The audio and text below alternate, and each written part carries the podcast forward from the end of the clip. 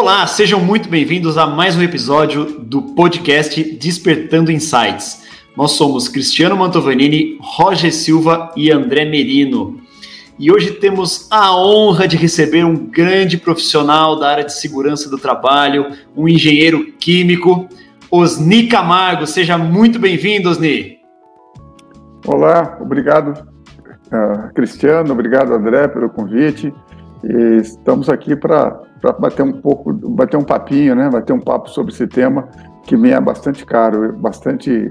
Eu tenho muitos anos que eu trabalho nessa área e, e sempre é um grande prazer poder falar sobre segurança do trabalho.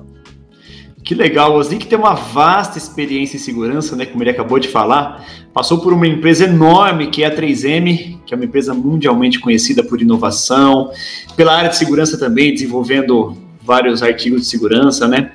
Mas não começou aí, né, Osni? Vem lá de trás, desde a CETESB, né? Conta um pouquinho a sua história pra gente, sua, sua trajetória.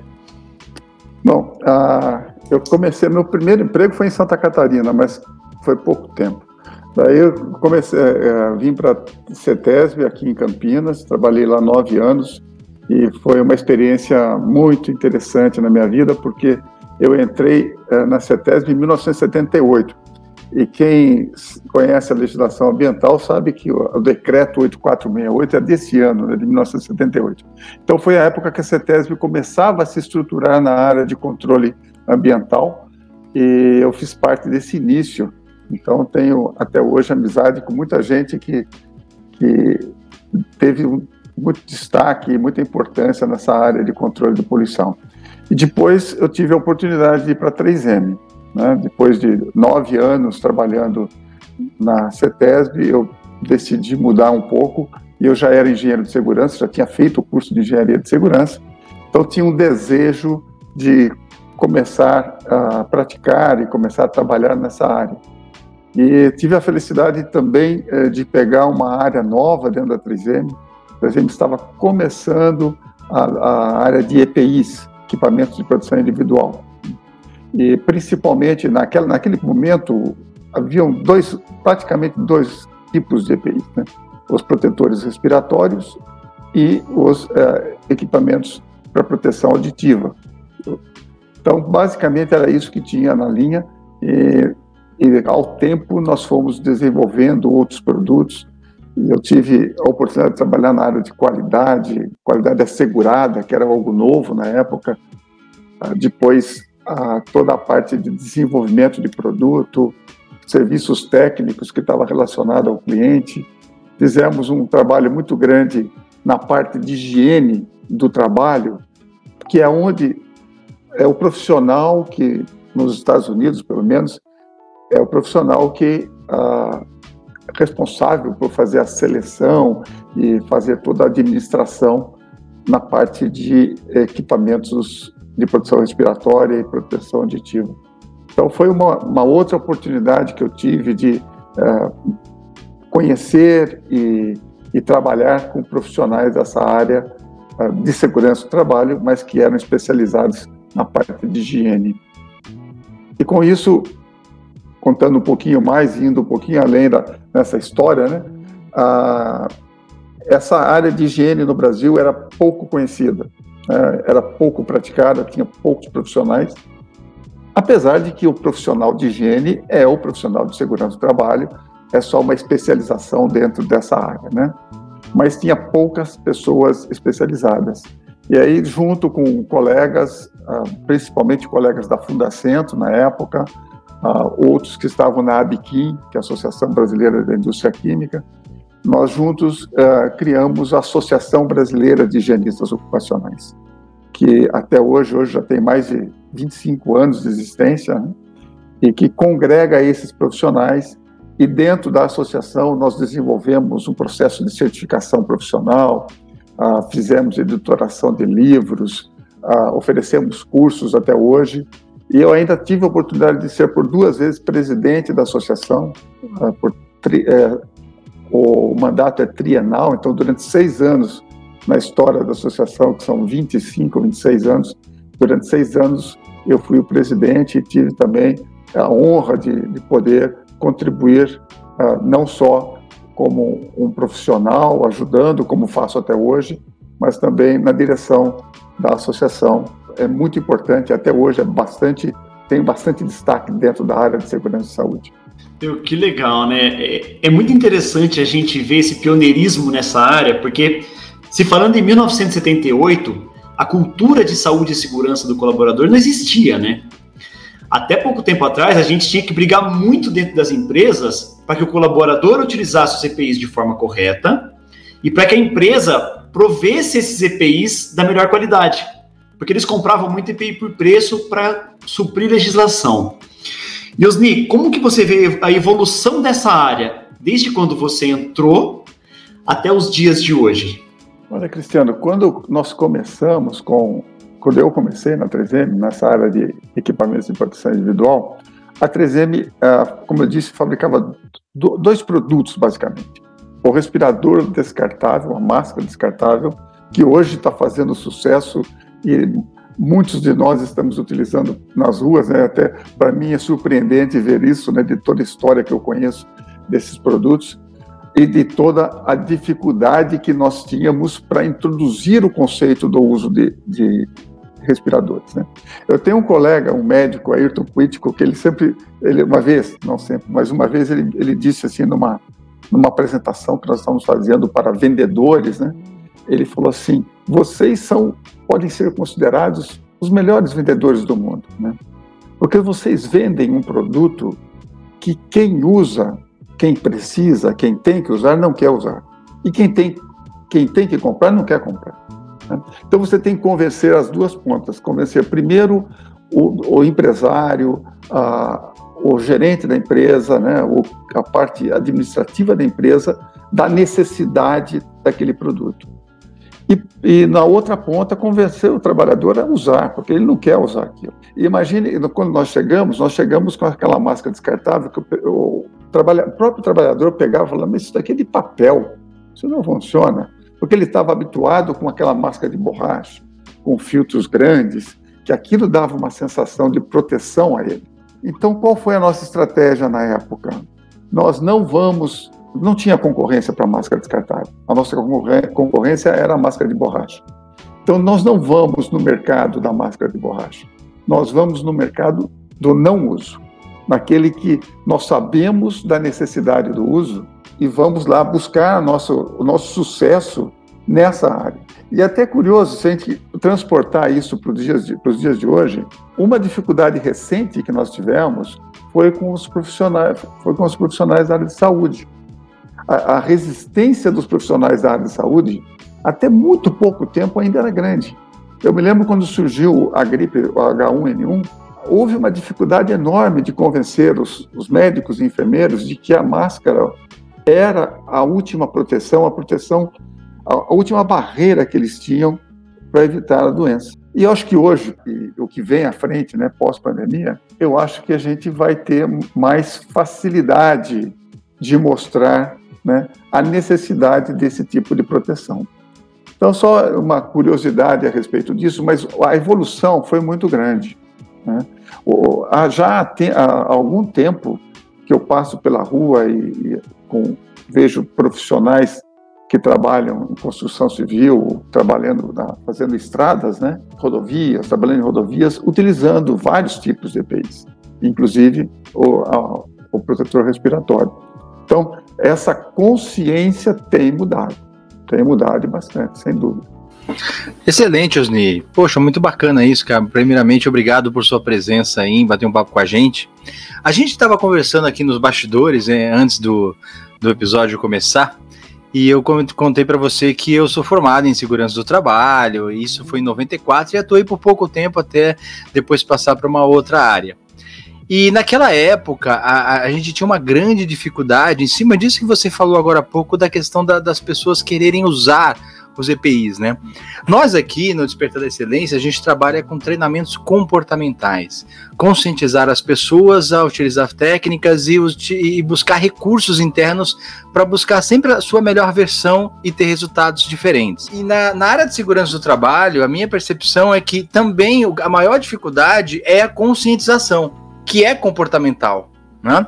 eu tive várias experiências, né, que na, na, época que eu, que eu atuei, em que muitos dos trabalhadores enxergavam a área de segurança como alguém que atrapalhava muito a sua operação. É, então eu briguei com muita gente para usar capacete, cinto de segurança, né, tinha que ficar no pé dos caras. Você deve ter muitas histórias nesse sentido para contar, né? E eu queria ouvir de você, assim, é, qual, qual, qual as, quais as maiores dificuldades que você teve principalmente porque você desenvolveu uma área de equipamentos de proteção individual, principalmente na questão da máscara. Você teve que conscientizar pessoas a mudar o seu comportamento, ou seja, muitas vezes mudar a sua forma de trabalhar para ter que usar o EPI. Ah, quando começamos, então, a ideia foi essa: primeiro fazer contatos com as pessoas chaves dentro dessa, desse panorama, né? E eram os profissionais mais graduados, não só os mais graduados, mas todos os profissionais de segurança e saúde, mas também as pessoas que estavam ligadas à Fundacentro, né, que é, até hoje é uma instituição muito importante nessa área, né? que é a parte científica do antigo Ministério do Trabalho. Hoje faz parte de uma secretaria da Previdência e Trabalho, que está ligado ao Ministério da Economia. Mas a, a Fundação sempre foi um local muito importante para nós, para divulgar e mostrar o que a gente pretendia fazer. E nós tivemos, assim, várias mãos, digamos assim, ou várias pessoas pensando, né? Nós criamos um programa que nós chamávamos de Quatro Passos, que era um programa de capacitação, tanto para profissionais da área de segurança como para trabalhadores. E a gente chamava de quatro passos porque a gente ah, abordava o tema, primeiro identificando o risco, mostrando para aquelas pessoas que havia risco, que havia um problema. Ele não estava enxergando, mas havia um problema. Segundo, a gente, no segundo passo, a gente mostrava os efeitos daquele risco, o que, que causava a saúde. No terceiro, que a gente apresentava o produto. E no quarto, a gente oferecia um serviço que era de treinamento ao trabalhador daquela empresa. Então, com isso, a gente vinha com um discurso pronto, uh, isso foi uma preparação grande, primeiro com os nossos vendedores e depois com o pessoal, uh, com os próprios profissionais das empresas, para que eles pudessem vender isso à alta gerência, à gerência, aos gerentes deles, né? Então, no primeiro momento, quando a gente falava, a gente sempre dizia, né, no passo um, a gente mexia com a razão. Né? Veja bem, você não está vendo aquela poeira, mas a poeira é tóxica, ela pode fazer mal para as pessoas. O trabalhador que está ali exposto, ele pode ficar doente. E as doenças, a gente vai para a emoção. Ele pode perder capacidade pulmonar, ele pode ter problema em outros órgãos, como fígado, rins, pode ter problema no cérebro, ele pode ter vários problemas. A gente avançava com essa conversa.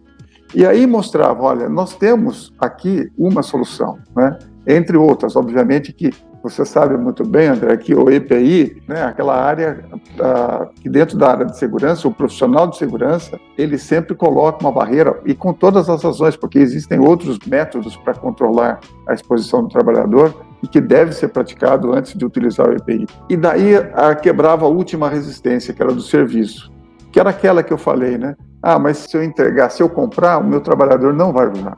E aí a gente fala, ele vai usar. Porque que a gente chegava com o trabalhador e com esse mesmo discurso. Nós criamos uma estrutura com tinha praticamente 15 vendedores da 3M mais, e mais de 100 vendedores na distribuição, e nós chegamos a treinar em três anos mais de um milhão de trabalhadores no Brasil dentro dessa metodologia. E foi isso que deu para a empresa uma alavancagem muito grande em termos de vendas e resultados. Então, foi, foi bem interessante as empresas começaram a validar mais essa questão da, da segurança do trabalho quando os, os, acidentes né, começaram a crescer e começaram a interferir diretamente na produtividade. E a legislação ficou mais rígida né, quanto à questão do acidente. É, e, e, e, a gente sabe que a grande maioria dos acidentes são por coisas que poderiam ser evitadas, né, por causas que poderiam ser evitadas. A maioria deles são por falhas humanas. Eu, eu tem casos, né, e aí é uma questão de, de você, de teimosia mesmo das pessoas. Tem um exemplo de um caso que com, mexer com aquelas lixadeiras, né? Aquelas lixadeiras manuais. Tinha uma equipe na empresa em que eles, quando desligava a lixadeira, que ela estava acabando a sua rotação, eles paravam o disco na, na perna, na calça. Teve um caso uma vez que o cara praticamente arrancou a perna dele por causa disso. Por mais que se falasse que isso era perigoso, e, e aí você, a gente ouvia muito mais, eu faço isso há anos, né? Eu faço isso daqui, sempre fiz isso, vem você agora, como eu falei, foi na minha. Na, eu era bem jovem, né, quando eu trabalhei nessa área, e era complicado você convencer as pessoas de que isso era perigoso, sendo que eles já faziam isso há muito tempo. Você deve ter vários casos de situações em que o comportamento, né, a teimosia do funcionário fez com que ele sofresse um acidente que poderia ter sido evitado, né? Não, uh, eu tenho mais assim casos desse tipo na área de saúde ocupacional, que é a parte, como eu te falei, dos respiradores. Porque depois que eu trabalhei com, na 3M por quase 20 anos na área de EPIs, eu mudei de função e e fui trabalhar na área de segurança e saúde da própria empresa. Né? Eu terminei lá como gerente de segurança e saúde e meio ambiente. Ah, mas uh, tinha casos assim uh, que aconteciam com o trabalhador na parte de, de protetor respiratório, né? Aqueles exemplos que a gente vê que pensa que é brincadeira, que é piada, mas a gente via mesmo que acontecia do trabalhador pegar uma máscara descartável com a ponta do cigarro, furar o meio da máscara e colocar o cigarro ali para poder fumar sem tirar a máscara do rosto, né?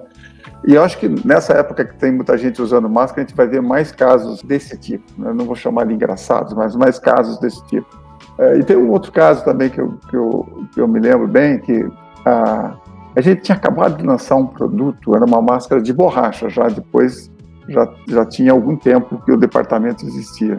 E era uma máscara que a gente colocou, não nós, mas os americanos colocaram o nome de Easy Air, o próprio nome sugere, né? Aí eu recebi um dia uma ligação, uma chamada aqui de americana, perto, perto daqui. A pessoa falando assim, um técnico de segurança, falando assim: olha, o trabalhador está reclamando que ele não consegue respirar com a máscara. É impossível respirar. Eu falei, como assim? Não, ele não consegue. Falou que ele coloca a máscara, mas com um minuto, menos que isso, ele tem que tirar, porque ele fica sufocado. Tem alguma coisa errada. Aí fui até lá, e como porque estava tinha acabado de lançar, fica, aquilo me despertou uma curiosidade grande, né? Eu cheguei na, naquele trabalhador e isso é uma coisa que a gente fazia. A gente não conversava só com, com o comprador e com o técnico de segurança, a gente queria conversar mesmo com quem usava o respirador. Né? Aí cheguei, ele falou: é, essa máscara aqui me deu. E aquele dia eu fiz uma coisa que nunca mais eu fiz na minha vida. Eu peguei a máscara dele e coloquei no meu rosto. Imagine. Eu, a, a minha inocência. E eu não sabia se era uma bota ou uma máscara que eu estava colocando no rosto, pelo cheiro, pelo odor que tinha. Eu olhei aquilo e ainda, ainda tentei puxar o ar, o ar veio, a hora que eu fiz a exalação, a, a válvula, porque ali tem uma válvula que abre na exalação, a válvula não abriu. Aí eu peguei a ponta do, do meu, da minha lapiseira e fui na válvula e ela soltou, né? A hora que eu abri a máscara, a máscara estava imunda por dentro. E eu falei para ele assim: quanto tempo faz que você não lava essa máscara? E já fazia tempo que eles tinham comprado, assim, uns quatro, cinco, seis meses. O trabalhador olhou para minha cara como quem diz: Como assim? Ou seja, ele nunca tinha lavado a máscara. E era uma operação que tinha um sal de nylon, sal orgânico. Ele é extremamente complicado, porque os sais, os sais normalmente, os sais minerais, eles não são tão pegajosos, né? mas os sais orgânicos são pegajosos. Aí ele pegou na válvula e fechou a válvula, a válvula não abria mais, né?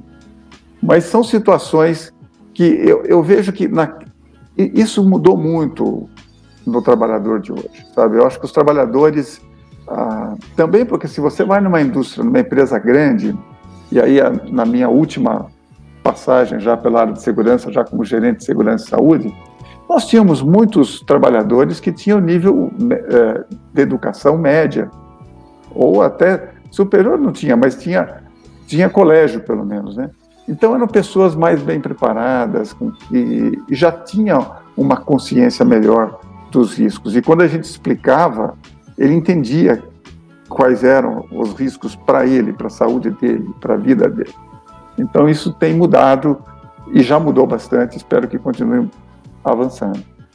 E uma outra coisa que você comentou aí que agora me fez lembrar é, a questão da higienização e, e, do, e, do, zelo pelo equipamento, segundo a legislação, cabe ao, ao, funcionário, né? E esse também era um paradigma a, a, ser quebrado, né? Claro que depende do EPI, não são todos, mas aqueles de uso mais direto, diário, eles precisam higienizar. E esse também foi um outro paradigma a ser quebrado, né? Que era difícil. Eles, assim como esse exemplo que você deu, eles achavam que não, é, é, sujou, alguma, a empresa tinha que, que dar outro, simplesmente porque ele estava sujo, né? É, é, é, uma, é um tema ah, assim um pouco ah, complicado de tratar dentro da indústria, né, principalmente, porque ainda tem essa essa ideia mesmo, não, quem cuida do, do EPI, a empresa é obrigada a me dar um EPI em condições de uso. E isso não deixa de ser verdade se você ler o que está escrito na NR6, né? que, é, que é a NR, a norma regulamentadora, que trata de EPIs. Mas uh, a empresa tem que dar condições para que o trabalhador faça a higienização. Né? E tem que ensiná-los a fazer. Então, tudo isso fazia parte daquele nosso programa que eu falei, a gente, quando falava no quarto passo, a gente ensinava a lavar a máscara. Né? Por exemplo, uma máscara de borracha que tem filtros, você tem que tirar os filtros antes de lavar. Né? Uma máscara descartável não pode ser lavada. Esse, esse é um outro caso de uma vendedora nossa aqui de São Paulo, que uma vez ela chegou, ela me ligou da própria empresa. Ela, não, ela falou assim: eu não paro de dar risada aqui, eu não tenho que dividir isso com alguém ela foi numa empresa e a empresa queria saber por quanto tempo durava uma máscara descartável. Essa máscara descartável, imagine-se que você descarta, né? Mas descarta após cada uso. Hoje em dia a gente até vê, né? Não, você pode usar mais de uma vez, uh, mas quando ela suja, você tem que descartar. E dentro daquela empresa, o que ela viu foi que o pessoal lavava as máscaras e deixava pendurado no varal para secar, né? E aquilo acabava com, com, com, o filtro. Isso não tem nada a ver com essas máscaras caseiras que nós fazemos, que usamos hoje em dia, e que elas são de tecidos e não tem filtro, e que podem ser lavadas. Então, eu estou falando das máscaras que tem. Na, quando você pega um respirador mesmo, né, uma N95 ou PFF2, que é aquele produto utilizado pela, pelos profissionais da área de saúde, você vê que ele, se você cortar, você vai ver que dentro tem uma tem fibras não tecidas que servem como filtração, para filtração. Né? Muita história interessante, né? A gente nem imagina tanto de coisa que acontece nesse mundo de, de saúde e segurança, de EPIs, o quanto, quanta desinformação existe no mercado, né? Esse acho que é o grande problema. E pelo que eu entendi, você instituiu um método para informar as pessoas.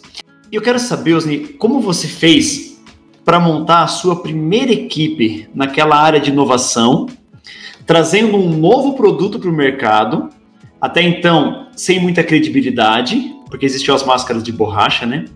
Como você fez para montar uma equipe que acreditasse nesse projeto e nesse novo modelo de, de máscaras, de respiradores? É, o primeiro, primeiro passo, bom, primeiro que a, a empresa ela tinha profissionais uh, que não eram, uh, não eram capacitados em segurança do trabalho, ou seja, não eram profissionais da área de segurança do trabalho. Então, o primeiro passo dentro da empresa foi que todos os vendedores tinham que ser, no mínimo, técnicos de segurança, né? para que a gente pudesse conversar numa linguagem acessível e, e que eles tivessem credibilidade quando fosse para o cliente falar sobre o produto. Então, foram, uh, nós contratamos só técnicos de segurança. E aí com os técnicos foi mais fácil esse trabalho, mas a gente fez o mesmo da mesma forma. Primeiro falando sobre os riscos uh, e a gente colocava várias uh, vários cenários possíveis para o uso daquele produto. Né? Então você vai numa indústria canavieira, né? então uma, uma sucro, sucroalcooleira.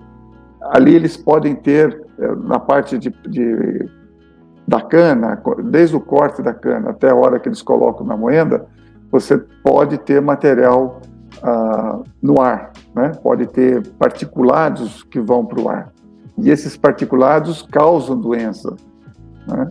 Ah, então, tem, a gente elencava o tipo de doenças que podiam ser causadas por aquele particulado. E depois que a gente mostrava ah, o racional, a racionalidade de colocar um EPI. Mas foi assim que, que a gente fez. Eu acho que é importante também é pensar uh, um pouquinho, ou falar um pouquinho, sobre essa questão da, da cultura, né? da cultura uh, dentro da empresa.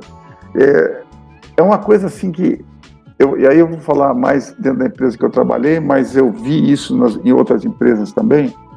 Cultura é uma coisa muito difícil de mudar. Né? Cultura é alguma coisa enraigada, ela vem com quem fundou a empresa. Ele que criou aquela cultura, foi ele que estabeleceu aquela cultura e ele teve sucesso. Se a empresa é centenária, porque teve sucesso com aquele, com aquela, com aquele discurso. Então, mudar a cultura, eu vou contar um caso aqui, até estou saindo um pouquinho do assunto da, da segurança, mas eu acho que vale a pena. Né? A, a 3M sempre teve como os, os, os, presidentes, né, os CEOs, como são chamados hoje, sempre foram pessoas que cresceram dentro da empresa. Estou falando da organização global, não da, da, do local. Né? Aí chegou um momento que ah, as coisas não estavam indo muito bem e sempre o, mercado acionário é que é, é, que controla ou que é o, o, o parâmetro que é usado para saber se está indo bem ou não, né? É, decidiram então contratar alguém de fora para ser o CEO da 3M na E eles trouxeram uma pessoa que chama McNerney, e esse nome é até bem conhecido no, no, na área industrial, né? Que era um dos três que trabalhava com Jack Welch, e tem toda aquela história do Jack Welch que quando ele, ele se aposentou, ele escolheu quem seria o seu sucessor, e os outros três, porque eram três que, que, que, está, que estavam aptos para aquela vaga, né? e os outros dois seriam demitidos. Foi uma, uma, uma situação daquele momento da, da General Electric. Né? E o Mark Welch, o, o McNerney foi, foi um deles. Né? E aí ele veio para a 3M e veio com a, uma filosofia que é própria da, da, General Electric, que é aquela filosofia do uh, Six Sigma, né? aquela ideia que até hoje muitas empresas empregam. Tá? Então ele trouxe o Six Sigma para dentro da, da 3M. Olha, eu não vou dizer que aquilo, aquilo não funcionou, mas aquilo causou tantos problemas no primeiro momento, tantos problemas, porque o Six Sigma ele é, é, é baseado numa filosofia de não erro, erro zero, né? Porque quando você esse sigma tem a ver com os desvios, né? Então, se você tem seis sigmas de controle ou três de cada lado, é porque os produtos saem dentro de uma especificação, poucos ou quase nada sai fora daquela especificação, né? E a especificação é estreita. Isso para uma fábrica de turbinas, como é o caso da GE, muito interessante, né?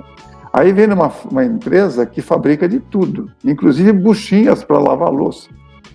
Então, empregar uma, uma filosofia desse tipo na fábrica de buchinhas é perder dinheiro, porque não, a, ninguém está interessado em saber se a buchinha saiu com 0,1 um milímetro mais ou menos da especificação. Né? Aquilo não vai fazer diferença nenhuma no mercado e também em termos de custo não vai mudar muita coisa. Né? Então, só estou dando esse exemplo que para voltar agora para a área de segurança. Eu acho que quando a gente vai ah, buscar, e eu tenho até, vou até fazer uma propagandazinha, ah, um trabalho que eu tenho feito hoje em dia é com a Universidade de Proteção. E a Universidade de Proteção mantém cursos à distância ah, e cursos na área de segurança e saúde. E nós temos que há pouco tempo nós fizemos uh, um curso uh, com dois professores especializados em cultura de segurança, uh, um curso sobre esse assunto. Né? E aí eu tive a oportunidade de trocar ah, algumas conversas, alguns, algumas coisas com esses professores e com outras pessoas que, que já fizeram esse trabalho. Né?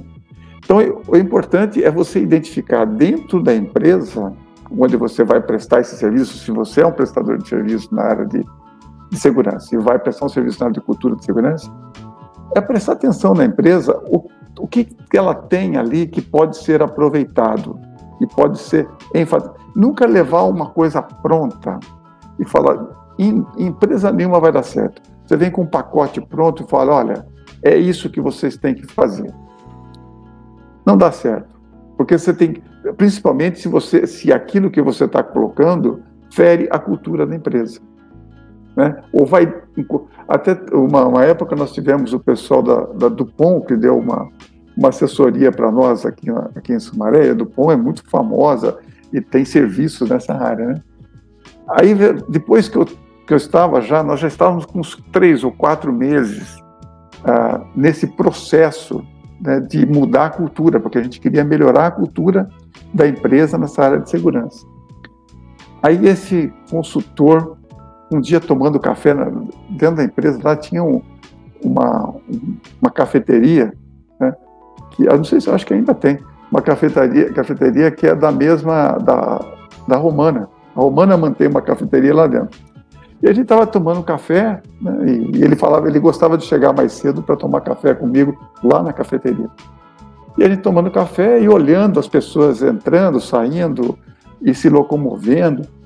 E ele falou assim para mim: Putz, sabe que eu acho muito bacana isso aqui dentro da 3M, né? É, as pessoas parecem que, que são livres, que têm, ah, são amigas umas das outras, elas são, são diferentes, é um clima, realmente é um clima organizacional diferente, com muita liberdade, com muita, né? Hoje até mais ainda, e, hoje muitas empresas têm feito isso, mas na época que ele falou isso para mim, não era comum um clima, principalmente numa indústria química. A indústria química não é uma indústria que você tem esse clima.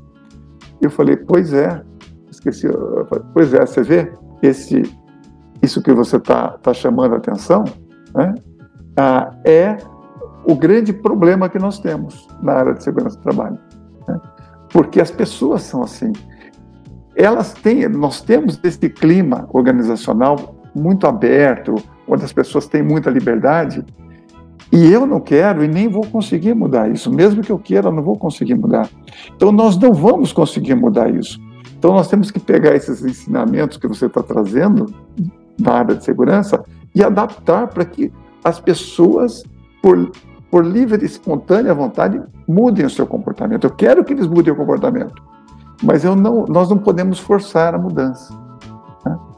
E aí, a partir daquele momento, até foi curioso, logo depois disso, nós fomos visitar uma área operacional e tinha lá, pegamos um trabalhador que, que ele tinha, no início da, da, do turno dele, ele tinha que fazer uma checagem nos sistemas de proteção, né? porque tinha lá, por exemplo, barreiras de proteção que a máquina para se eu colocasse a mão em determinado ponto, se ele chegasse perto da máquina, a máquina parava. Né? E o trabalhador não tinha feito aquela checagem no início do turno dele. Aí esse consultor perguntou: Você não fez? Ele falou: Não, meu colega fez antes de mim no turno anterior. Aí ele perguntou: mas se esse negócio aí falhar, primeiro, você sabe por que, que você tem que fazer isso? Não sei, para ter certeza que está funcionando. E se não estiver funcionando? E você colocar a mão aí, o que, que vai acontecer? É, eu posso cortar a mão. Não vai, não vai cortar a mão do seu colega, vai cortar a sua mão. Né? Então, ele, é, a gente começou a explorar mais esse sentido. Né? Falar, você é responsável pela sua segurança e dos outros, que é a, a ideia da, da, interdependência, como nós chamamos hoje, né? Quer dizer, até eu criei uma frase na época que não fez muito sucesso, mas fala assim: aqui você cuida da sua vida e da vida dos outros, né? Ah, aqui é permitido cuidar da vida dos outros e aí dá uma conotação meio uh, esquisita para o tema, né? Mas eu estou falando demais, vamos lá. Não, mas é isso mesmo. Meu, que legal, né? Legal a gente conhecer histórias, conhecer mudanças, conhecer culturas diferentes. Como você falou, hoje a gente encontra muitas empresas com essa liberdade, onde os colaboradores podem ir e vir, podem parar tomar um cafezinho, enfim. E são empresas inovadoras, assim como a 3M, que é uma empresa tradicionalmente inovadora.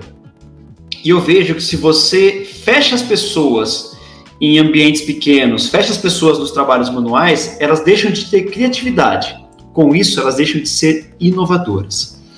E falando também de problemas, problemas te, te apresentam oportunidades de melhoria. Então, se você tem um problema na máscara que a pessoa não lavou, é porque ela não estava instruída para lavar. Então, teve um problema no processo aí que ela não soube usar direito a máscara. Isso faz parte da cultura. A cultura daquela empresa diz que o colaborador não deve ser instruído, ele deve simplesmente receber o EPI. E eu quero saber como vocês trabalhavam dentro da 3M essas oportunidades de melhoria de produto, já que é uma empresa inovadora. Então você pega um problema, um defeito que deu no seu cliente e inova o seu produto.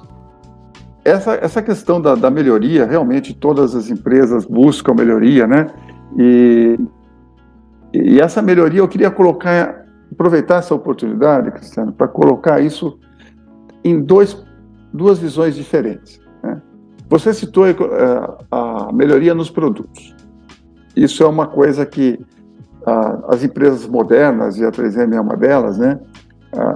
ela tem que estar muito aberta a, eu não digo ao mercado somente, mas no caso de uso de produto que é usado na indústria, né? ao uso do produto, entender como que o produto é utilizado e como ele é utilizado, né? E quais são as dificuldades que existem no uso do produto. É em cima disso que você vai fazer melhorias, vai criar melhorias. Mas tem uma outra a, melhoria a, importante que acontece, que é a tecnologia de fabricação, a tecnologia de produção. E isso é uma coisa muito dinâmica dentro das empresas. Na área de segurança, é isso é um perigo. É um perigo porque se o trabalhador tomar a ação de fazer uma melhoria sem consultar o seu chefe ou então alguém de segurança, ele pode fazer uma pioria, como a gente dizia, né? Ou seja, você vai melhorar numa vai melhorar alguma coisa, você pode até melhorar a produtividade, mas pode piorar as condições de trabalho. Então tem que ter muito cuidado ao fazer isso.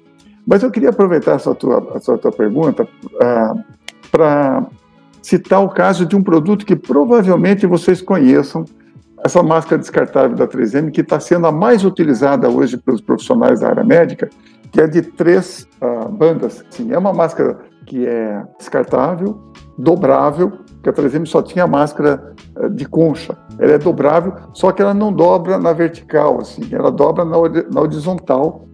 Então as máscaras tradicionais, elas eram dobradas assim no vertical. E essa outra foi criada de uma forma diferente, né?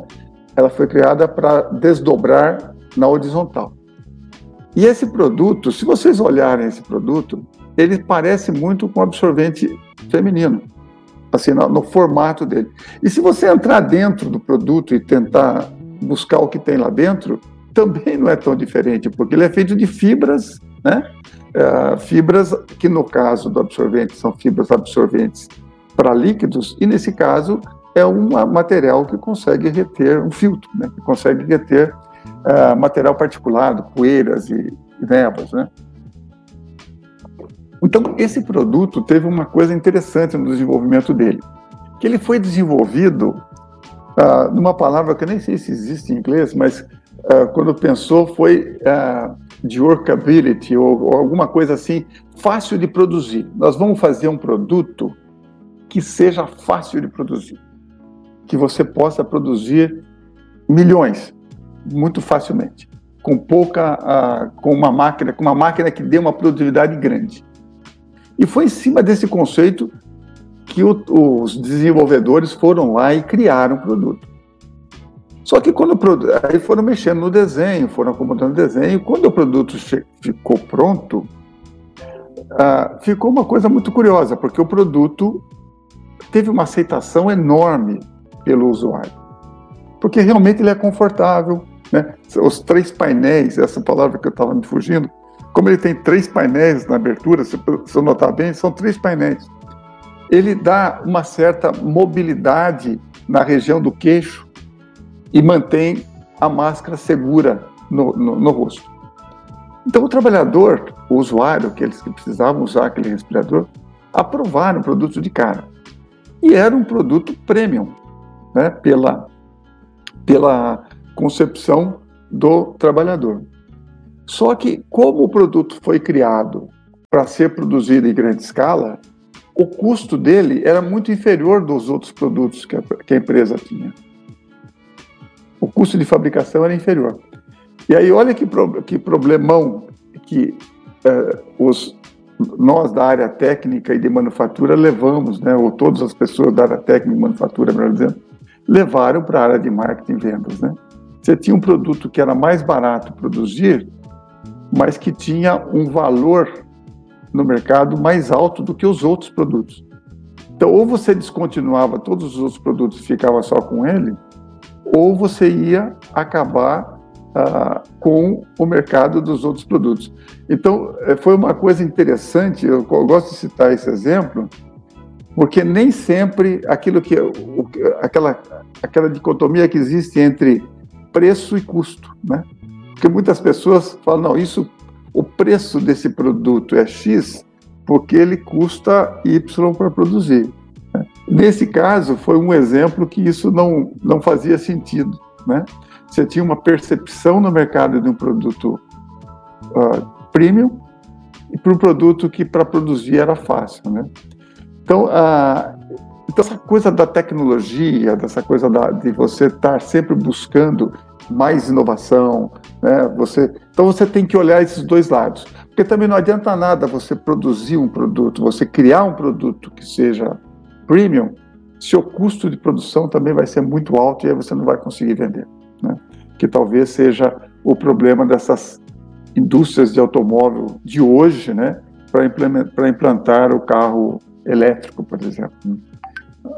Produto é maravilhoso, só que o custo de produção hoje ainda não permite uh, um mercado maior. Né?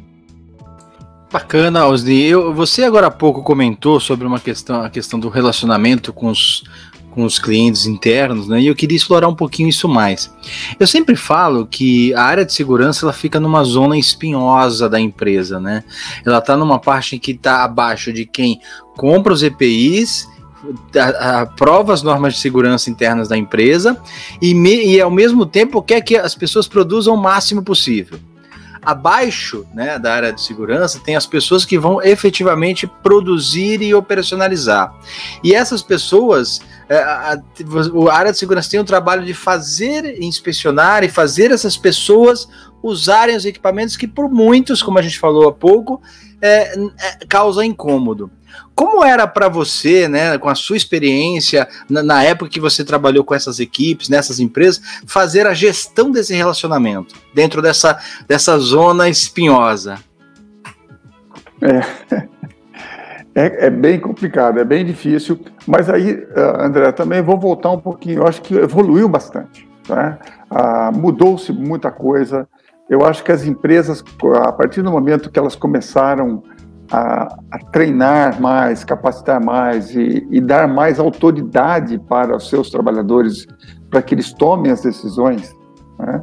Ah, então, eu, eu, do ownership, né, que é muito utilizado esse termo, ah, se cada um tiver aquela, essa ownership em cima daquele trabalho que ele realiza, ah, isso facilita, né? E, e, essas barreiras que podem estar sendo uh, criadas e dificultadas, elas podem quebrar, né? Mas o ponto crucial aí é atacar os, as duas extremidades, né? Você ter que foi o que aconteceu com no caso dos respiradores, é falar com, o gestor de médio para alto nível e falar também com o trabalhador e, e, uma linguagem. A linguagem, apesar de ser diferente, o conteúdo era o mesmo. Isso é outro ponto importante.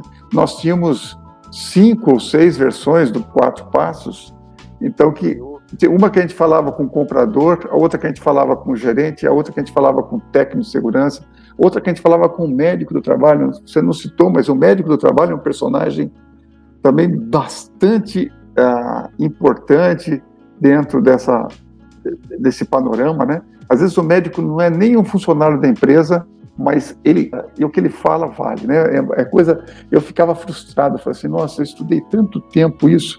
Aí eu vejo um médico que nunca estudou esse assunto, ele tem o mérito dele por outras razões, né? Tem a profissão dele, conhece muitas coisas, mas esse tema que eu estou falando, ele não conhece com a mesma profundidade que eu conheço. Mas o médico falava e tudo que eu tinha dito ia por água abaixo, porque a, palavra do médico valia mais. Né? Mas eu acho que é isso, é falar com uma linguagem própria daquele profissional, mas com conteúdo coerente, que porque senão você, se cada, para cada um você fala algo diferente, aí vai dar confusão, né? Então você tem que falar a mesma coisa, mas de formas diferentes. É. Show de bolas, Ni, foi fantástico. Quanto insight, quanto ensinamento para se trabalhar com crenças limitantes nós tivemos, né? Meu, crie passos, crie metodologias, converse com as pessoas, converse com o pessoal da alta gestão, converse com o pessoal da gestão mais baixa, mais intermediária, converse com todo mundo. Aliás, o diálogo é a chave do sucesso. A comunicação, a confiança. E através da confiança, você, junto com a sua equipe, conseguiram mudar muita cultura.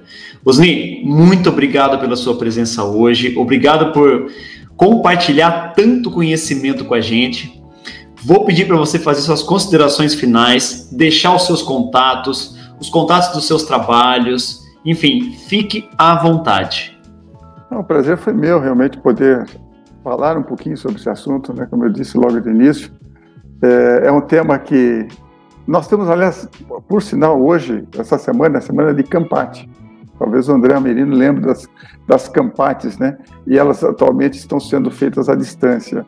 E a Campate são campanhas para a, promover a, a, segurança do trabalho. E na, de ontem mesmo que eu estava vendo, uma pessoa que apresentou falou sobre a, a importância da educação para a segurança. Né? Inclusive, há um sonho de levar essa educação para os colégios e, e faculdades, né? para que as pessoas tenham, ah, desde pequenos, como tem nos Estados Unidos a, a, questão dos jovens que vão aprender a, brigar, a ser brigadistas, né, ou aprender a apagar incêndios, as crianças, né, ah, se eles não, não, não vão estar capacitados para apagar fogo, pelo menos eles vão estar capacitados para não produzir fogo, né, para não produzir incêndio. Então é, é muito importante ah, essa comunicação.